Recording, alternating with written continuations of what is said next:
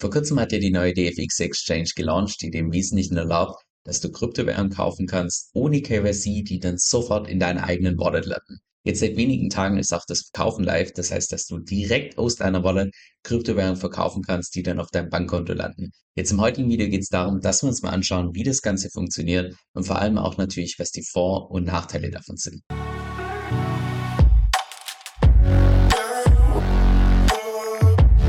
Also lass uns auch direkt reinstarten. Und zwar findest du die neue Exchange, indem du einfach hier auf die Homepage drauf gehst, dann hier auf Geh zur Exchange draufklickst und dann nochmal hier zur Exchange und dann wird entsprechend die neue Exchange hier geöffnet. In dem Moment, wo du dich zum allerersten Mal anmeldest, müssen dann einfach hier oben rechts draufklicken auf Connect, damit du deine Wallet entsprechend verbinden kannst. Musst das Ganze hier bestätigen mit dieser Signatur, dann das Ganze Confirm dann hier nochmal die Geschäftsbedingungen bestätigen. Auch das ist nur einmalig. Und ab diesem Zeitpunkt bist du dann hier automatisch angemeldet. Und ab hier ist das Ganze auch aus meiner Sicht absolut selbsterklärend. Und zwar hast du hier oben links die zwei verschiedenen Reiter.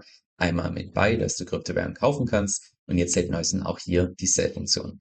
Jetzt in dem Moment, wo du noch nie irgendwelche Kryptowährungen über DFX verkauft hast und auch noch kein KYC gemacht hast, musst du hier noch zusätzlich ein paar Daten ausfüllen. Das ist kein KYC-Prozess. KYC brauchst du nur dann, wenn du tatsächlich mehr als 99 Euro pro Tag kaufst oder verkaufst. Aber jetzt beispielsweise, wenn du noch 100 Euro auscashen möchtest oder kaufen möchtest, brauchst du keinen KYC machen, brauchst du nur diese Daten angeben. Also da fragt niemand dann nach einem Reisepass, Foto oder sonst was, sondern die brauchen hier nur deine persönlichen Daten, wie beispielsweise Vor- und Nachname, damit sie auch dann entsprechend die Banküberweisung tätigen können. Solltest du in der Vergangenheit schon KYC gemacht haben, dann poppt dieses Window hier schon gar nicht auf, dann wird es automatisch übernommen. So, wenn du deine ganzen Daten hier eingegeben hast, ist das Ganze auch hier aus meiner Sicht komplett selbsterklärend. Und zwar hast du hier die verschiedenen Netzwerke, die angeboten werden, um Kryptowährungen zu verkaufen. Derzeit Ethereum, Binance Smart Chain, Arbitrum und Optimism. Und hier auf der linken Seite zeigt sie jeweils, welche Kryptowährung du in deiner Wallet hast. Ich habe jetzt hier beispielsweise mit meiner Test-Wallet, habe ich hier ein paar Ether drin oder beispielsweise, wenn ich wechsle auf die Binance Smart Chain,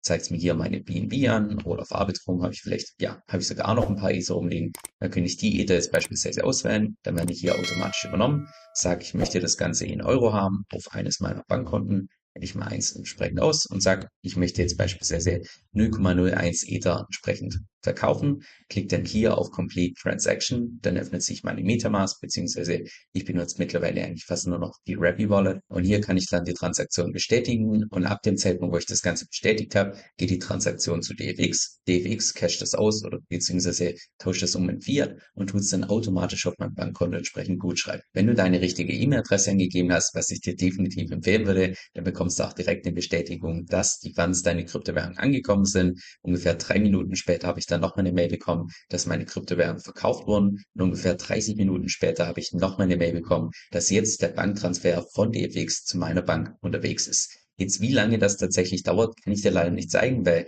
ich würde ja gerne in mein Bankkonto schauen, aber derzeit gibt es so irgendwie Wartungsarbeiten bei der DKB, was ich nicht nachvollziehen kann, weil dieses Interface schon seit zehn Jahren gefühlt gleich aussieht.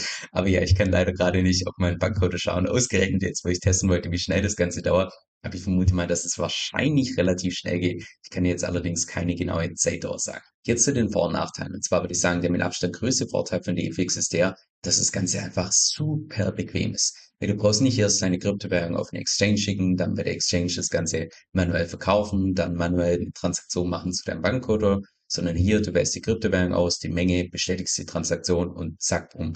Alles ist gegessen, alles läuft im Hintergrund, du brauchst dich um nichts mehr kümmern.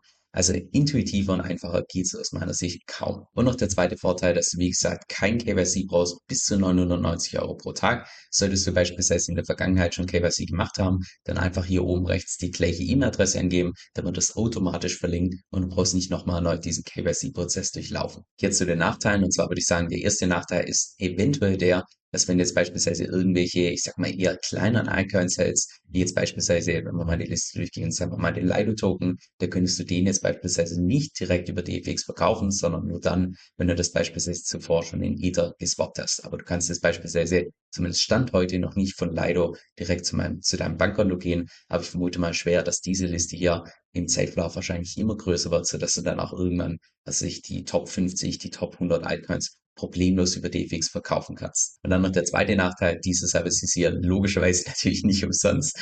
Ist no free lunch. Genau gesagt kostet es beim Verkaufen 1,99 Prozent. Das heißt, es ist ein halbes Prozent teurer als das Einkaufen.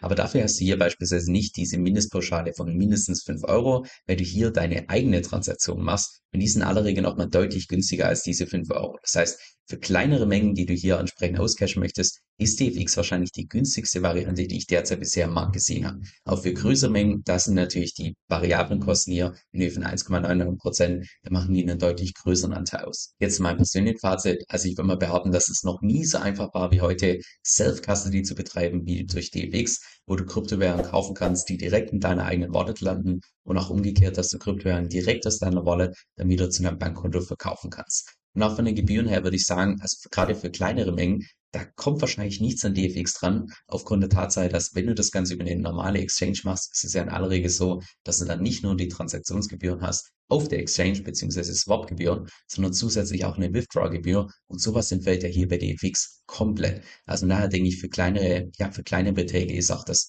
Verkaufen bei DFX super günstig. Natürlich für größere Beträge kann es sein, dass da eine ganz normale Exchange einfach günstiger ist, weil dann die relativen Kosten nicht so einen großen Anteil ausmachen. Aber dafür ist eben der Weg lange nicht so intuitiv und bequem wie das Ganze über DFX, wo du eine einzige Transaktion bestätigen wirst und alles andere wird automatisch erledigt, sondern bei einer Exchange ist es normalerweise so, erstmal das Ganze einzahlen, dann diesen Swap machen, wo du erstmal überfordert wirst mit lauter Zahlen und irgendwelchen Diagrammen oder sonst was, wo ganz viele Leute schon gar nicht wissen, muss ich jetzt das mit Limit Order machen, Market Order und so weiter. Das fällt komplett weg, sondern du bestätigst eine Transaktion und das Ganze ist gegessen.